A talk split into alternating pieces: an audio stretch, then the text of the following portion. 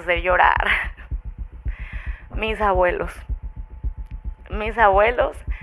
Y de verdad sí, sé que están orgullosos de mí, más mi abuela, mi mamá Sara. Este. Y le preguntaría si está feliz donde está. Esto es Orígenes. En Orígenes vamos a contarte la historia de personajes, escritores, artistas y te voy a contar experiencias y aprendizajes muy, muy personales.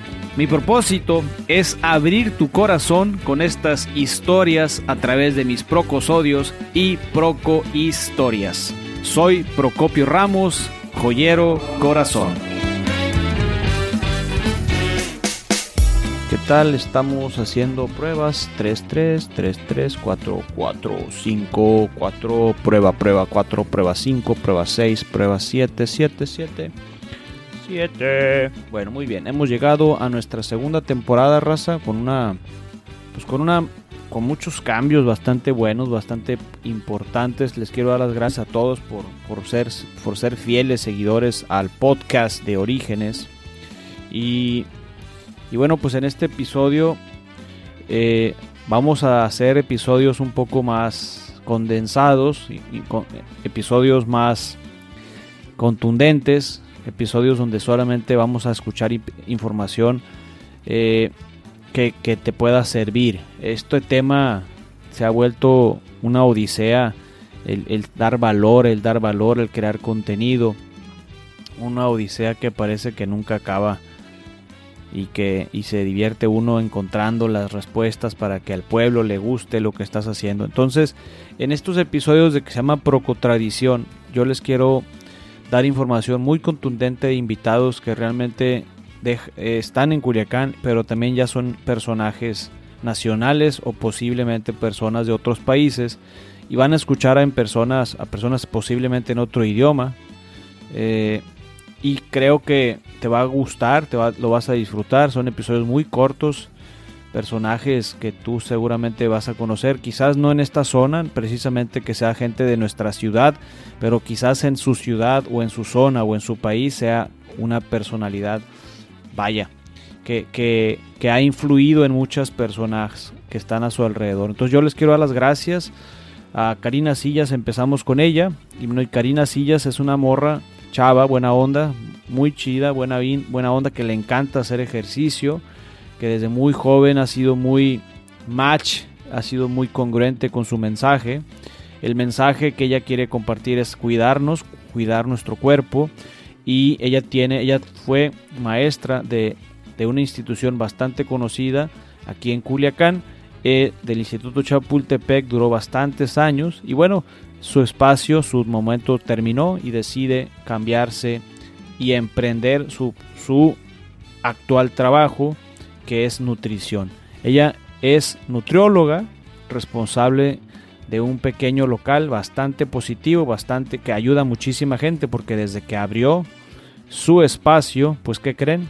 Se le llenó. Entonces, efectivamente no es lo mismo estar en un, en un hospital como nutriólogo, en un despacho con otras personas, pero o aventarte a la calle, que eso fue lo que ella hizo, aventarte a la calle y hacerlo, que lleguen los pacientes porque tú tienes talento, bueno, pues eso es lo que hace Karina.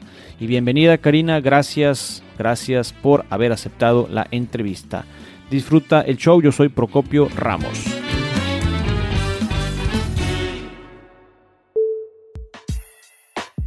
Mi nombre completo es Karina Alejandra Sillas Tapia. No muchos saben que me llamo Alejandra. Me encanta ese nombre, pero bueno, queden Karina. Soy gemela.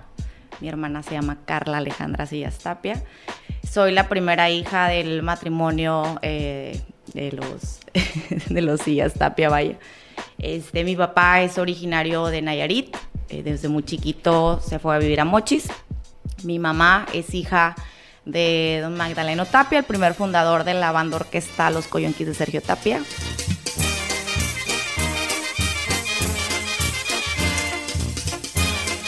Desde este, que tengo uso de razón he vivido rodeada de música. Eh, muchos de mis primos son músicos, tocan diferentes instrumentos. Mi mamá yo creo que fue la excepción en, guiarnos hacia este mundo y nos dejó ser, ¿no? Entonces, ninguno de mis... Ah, tengo otro hermano, no, el más chico que nosotras dos, tres años, Sergio Alejandro. Ninguno de nosotros tres nos inclinamos por la música. Me encanta escuchar música, soy fanática de, del regional mexicano, se puede decir intocable y todo lo que tenga que ver con la banda, aunque no parezca. Pero en sí, eh, ninguno de nosotros se inclinó hacia, hacia ese camino, te puedo decir. Este, fíjate que siempre me ha gustado la cocina. Vengo de una familia de que mi abuela, hablando ahorita de la cuaresma, se aventaba la mejor capirotada que te puedas imaginar, ¿no? La capirotada es un postre típico de los estados mexicanos de Colima, Chihuahua, Coahuila, Durango, Nayarit, Sinaloa, Sonora, Zacatecas, Tamaulipas, Baja California, Baja California Sur, Jalisco, Michoacán, San Luis Potosí, Guanajuato y Nuevo León. Consiste en pan tostado o añejado hasta que se deshidrata cortado en rodajas que son puestas a cocer junto con trozos de plátano, pasas, nueces, guayabas y cacahuates. Cubierto con jarabe de piloncillo y queso de mesa rallado. Este platillo se consume durante la época de cuaresma. Eh, y mi mamá tiene muy buen sazón, es buenísima para cocinar. Mi mamá es de las de que dile a tu mamá que haga cochinita, frijoles puercos y barbacoa. Entonces mis cumpleaños son, oigan, me voy a festejar en tu casa para que tu mamá nos haga barbacoa, frijoles puercos y sopa fría. Entonces, desde ahí, yo le digo a mi mamá, tú tienes la culpa de que sea tan piqui con la comida, porque me gusta el buen sazón. Y eh, siempre he estado rodeada de eventos familiares en los que la comida se hizo en casa, vaya.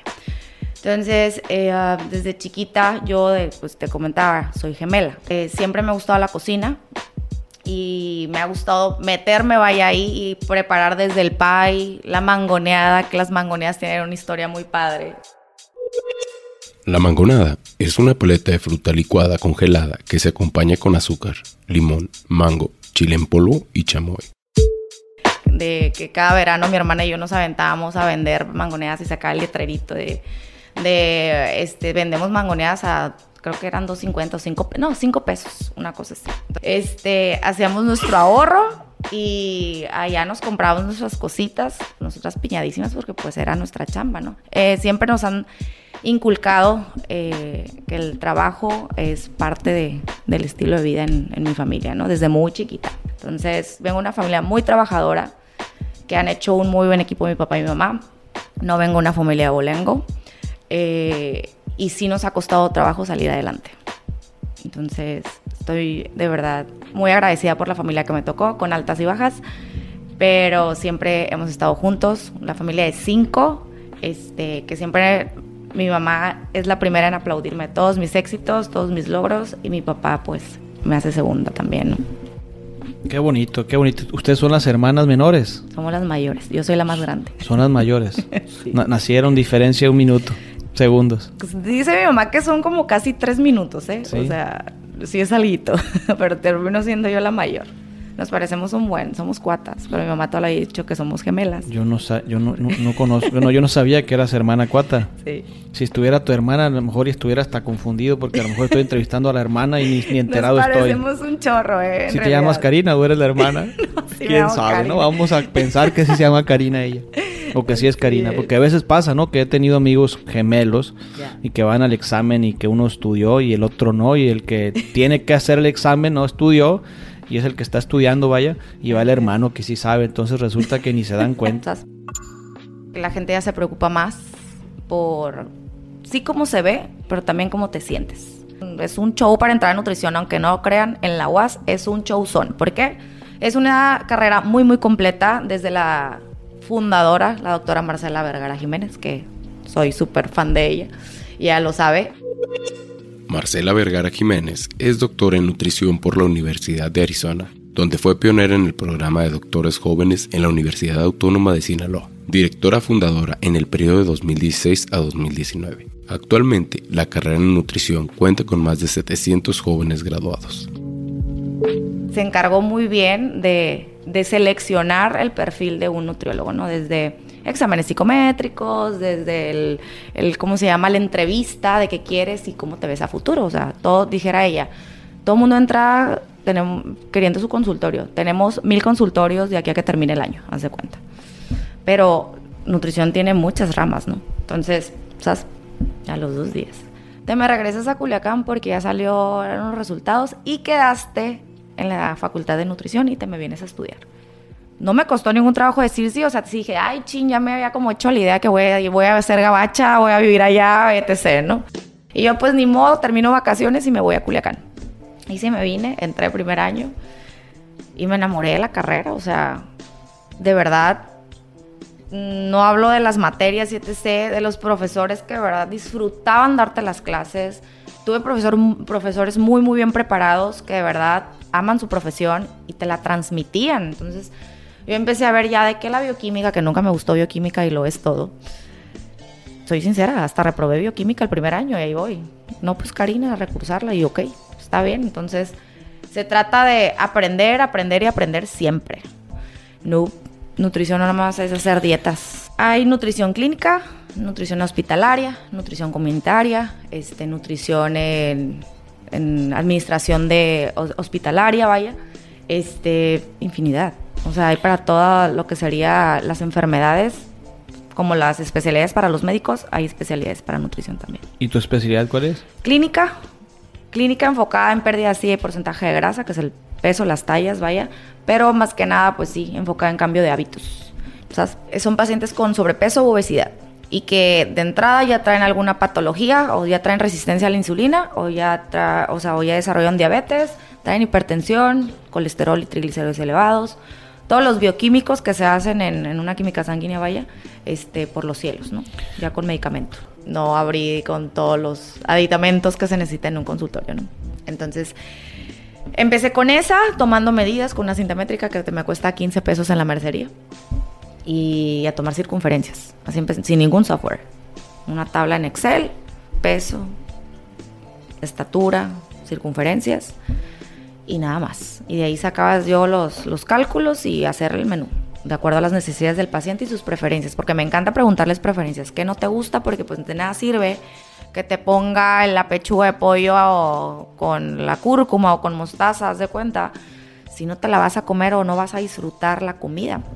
Entonces, mejor que te gusta, pues oye, me encanta el pescado, pues sobres, hay que explotar lo que se pueda a medida de lo posible. En estos episodios eh, vamos, vamos a, ahora a tener tres tipos de episodios y son muy sencillos de comprender. Que se llaman Procotradición, que este es el episodio Procotradición. Luego están los Procosodios y las Procohistorias. Esos son los tres tipos de episodios donde vamos ahora a, escuchar a partir de ya este mes de julio que a partir de ahorita les comparto qué quiere decir cada uno. Procotradición, vamos a hacerlo cada 15 días, todos los jueves. Cada 15 días, los jueves. Esto es Procotradición, va a ser una charla amena con un buen amigo. Que vamos, y vamos a platicar de sus orígenes, de sus raíces, de sus secretos, de sus miedos y los métodos para llegar a donde está hoy. Este episodio es uno de ellos. Ahora, el siguiente, procosodios. Estos procosodios van a ser los martes, todos los martes. En este episodio, procosodio, compartiré el proceso de realizar las procohistorias, que es un episodio que voy a compartirte más adelante, y estas charlas, es decir, te voy a platicar la experiencia que tuve de haber entrevistado a personas en estos episodios cortos. Te contaré mis experiencias personales contadas con mis personajes. Aquí está la parte más divertida donde finalmente yo voy a estarles compartiendo mis experiencias de trabajo. Yo, yo estoy trabajando o, me rodeo pues de un, en un trabajo de glamour, de lujo y, hay muchas cosas que, se, que se tienen que hacer de una manera que, que que a veces no son muy divertidas y bueno, entonces esto va a ser como una especie de catarsis para mí, compartírtelo, pero no tan solo catarsis, sino también va a ser el, aprendizaje con una objetividad, el aprendizaje con, con razón y también compartirte mis errores, porque seguramente yo también, todos, yo también, eh, soy ser humano y me equivoco. Y bueno, por último, que este es el episodio que yo estoy prácticamente disfrutando mucho hacerlo y te lo quiero compartir, es la procohistoria. Este episodio va a ser solamente un episodio al mes. Es el miércoles del último del mes. Y es contar la historia de una figura pública en un documental auditivo. No te quiero contar más de esta historia, pero lo único que te puedo decir es que hay mucha investigación. No fue, no, no fue fácil adquirir esa entrevista. Son personas que normalmente tienen redes y quizás no tienen redes, pero son personajes personajes históricos, personajes de la vida, personajes de muchos años atrás, quizás quizás ya difuntos, pero que dejaron una, un legado muy importante en esta tierra. Gracias, raza. Sigue disfrutando el show.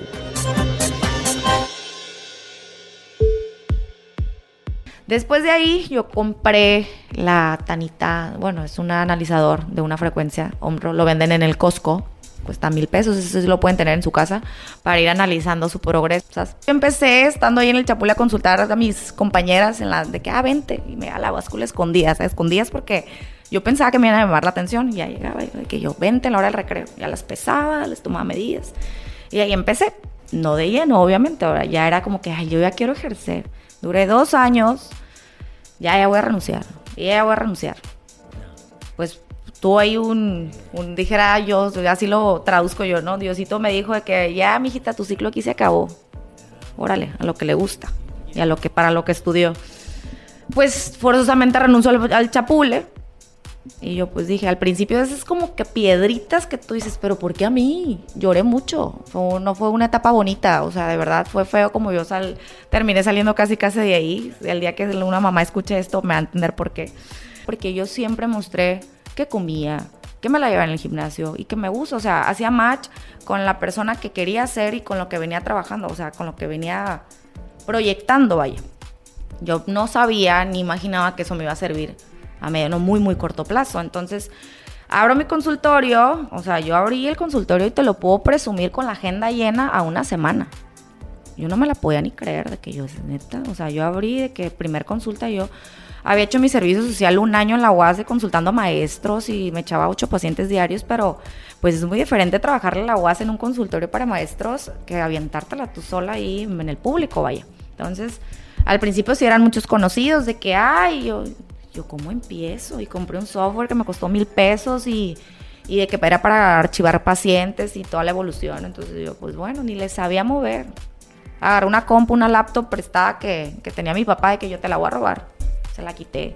Compré con mi liquidación un escritorio por internet de mil pesos. Todavía lo tengo porque tiene valor sentimental. Está muy bonito.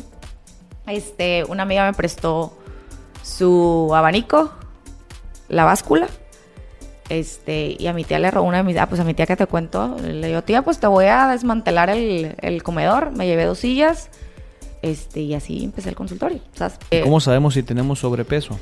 Evidentemente, a veces pues uno se da cuenta, ¿no? Pero ya haciendo un análisis corporal, ya estamos hablando de parámetros que se utilizan por salud de un 20%, un 30% de grasa, sería el parámetro saludable. Ya eh, hablando en circunferencias con toma de, una cinta métrica vaya, una mujer arriba de 80 y un hombre arriba de 90 centímetros de diámetro, área abdominal, ya es propenso a desarrollar enfermedades cardiovasculares porque hay un sobrepeso aparente, de acuerdo a las, a las medidas, ¿no? Eh, otro apartado que se desglosa del porcentaje de grasa se llama visceral. Es una grasa que reserva el cuerpo alrededor de los órganos, entre ellos prácticamente, que por ejemplo un hígado graso, que antes era asociado solamente al alcoholismo. Pero ahorita con el tipo de alimentación tan procesada que hay, todo lo que son azúcares añadidos, eh, todas las gamas de azúcar que tiene la industria, generan una reserva de, a nivel abdominal extrema, te puedo decir. En ingerimos azúcar en cantidades industriales y no lo saben los pacientes o la gente en general. Piensas que por tomarte el juguito de naranja en la mañana, que es natural, sí, pues es saludable y no, en realidad es una bomba de azúcar natural que tú le dejas ah, de entrada al cuerpo y en ayunas, ¿no? O sea, tras ahí te va el primer toma, se dispara glucosa en sangre.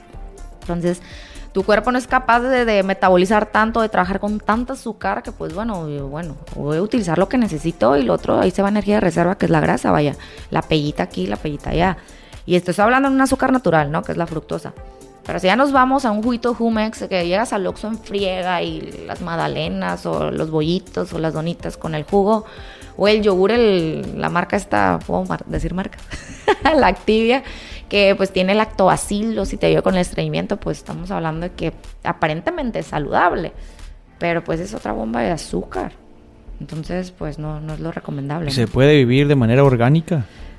Pues te diría, mm, no. Sí, no. es, pregunta en serio, porque parece que la respondiste así muy así al chile. muy cómico. Eh, es decir, ¿se puede vivir de manera orgánica con... Finalmente entiendo todo el tema del azúcar, el tema de, la, de las frutas, el tema del juguito.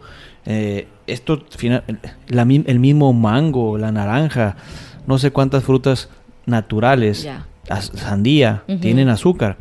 Y la pregunta es, ¿podemos vivir de manera orgánica o hay un equilibrio en poder encontrar una fórmula? No es que me, no, no te estoy pidiendo una receta, pero se puede vivir de manera equilibrada. Totalmente. Sí se puede. Sí se puede. A pesar de la industria está en contra. Sí se puede. Sí se puede porque nosotros como consumidores somos los principales eh, eh, potenciadores de que la industria vaya sacando eh, productos de mejor calidad. Pero ¿por qué es tan cara la, la comida orgánica? Mira, aquí es donde vale la pena aprender, como les digo a los pacientes, siempre es aprender y curiosar, siempre tener la duda y preguntar. ¿Vale la pena comprar todo orgánico? Mi respuesta es sí, no.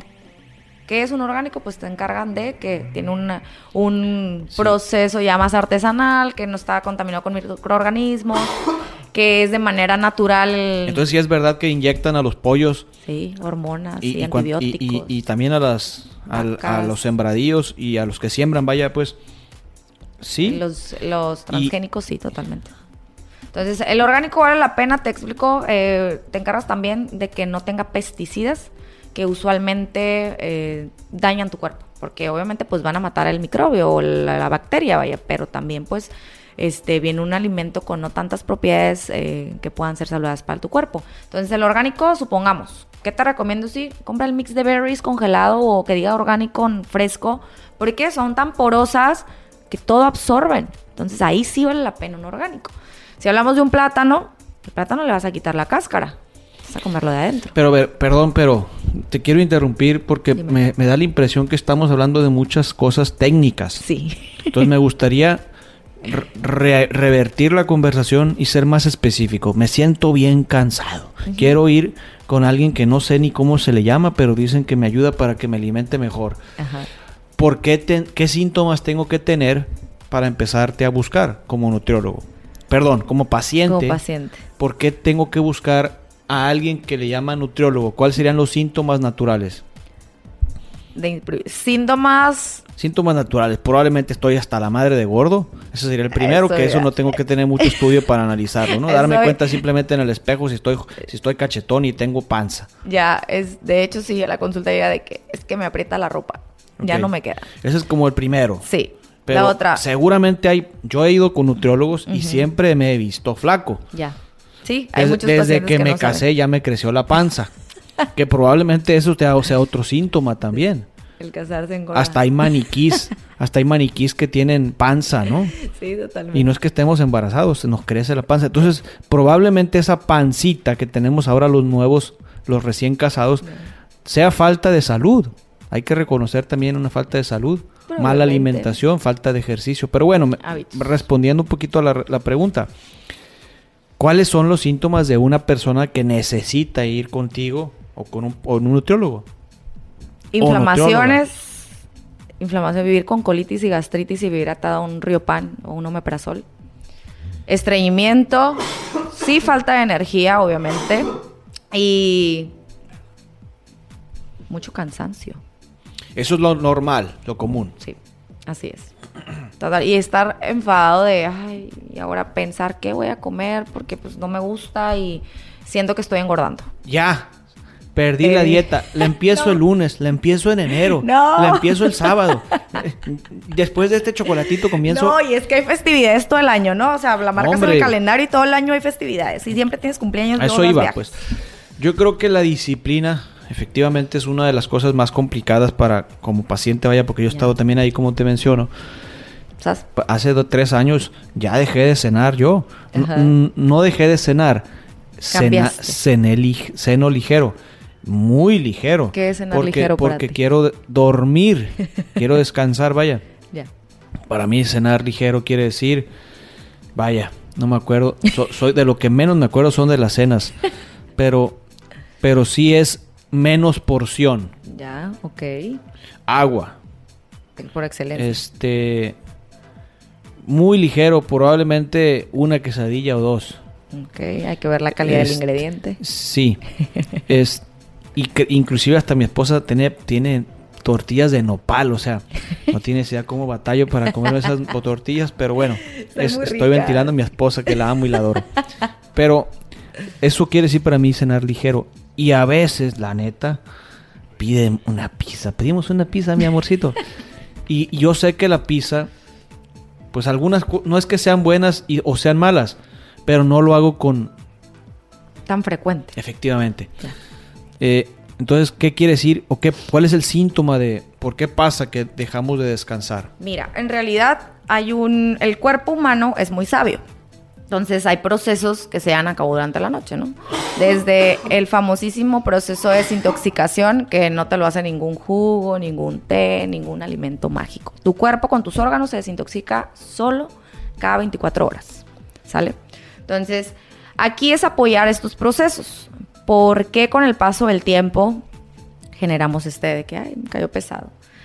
Hay que darle ese descanso de 12 horas. Si cenaste a las 8 de la noche, desayunar a las 8 de la mañana. Que se termina diciendo ayuno, pues sí. Es el periodo en el que no ingieres absolutamente nada de alimento, ni tampoco bebidas, ¿no? A excepción de agua en todo caso.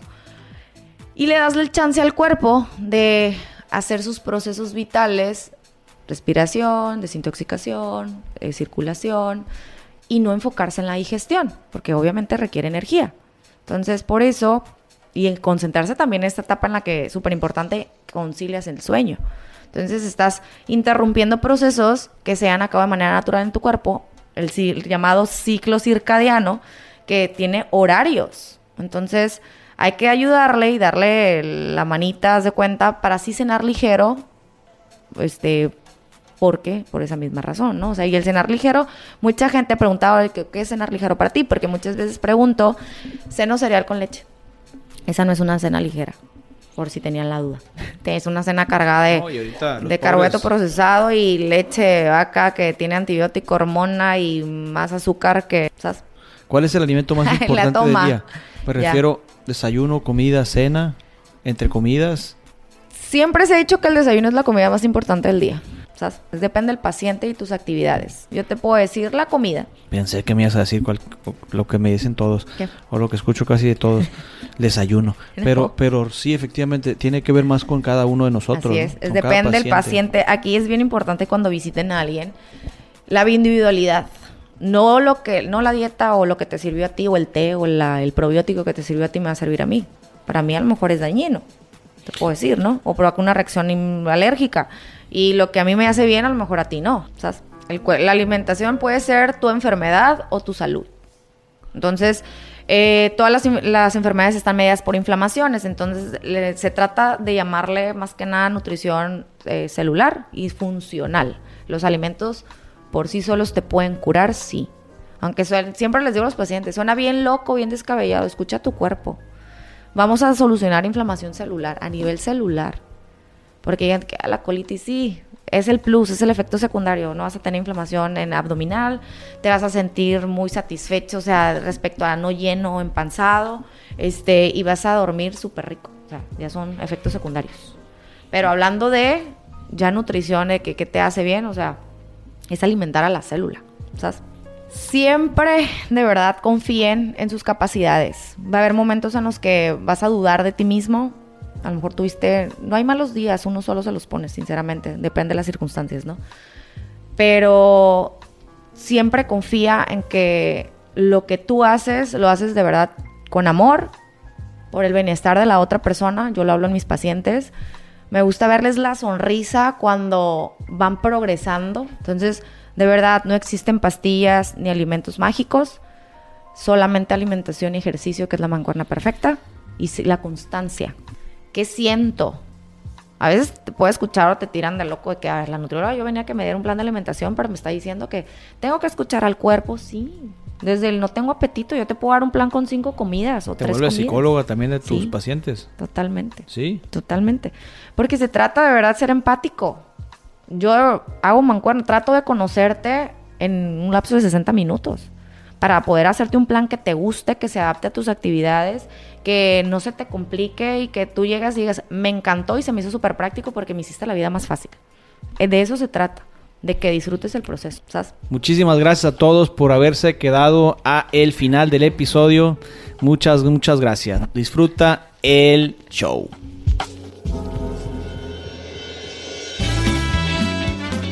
Muchísimas gracias por quedarte al final del episodio. Gracias por esta segunda temporada, por seguir siendo fiel a, nosotros, a Orígenes.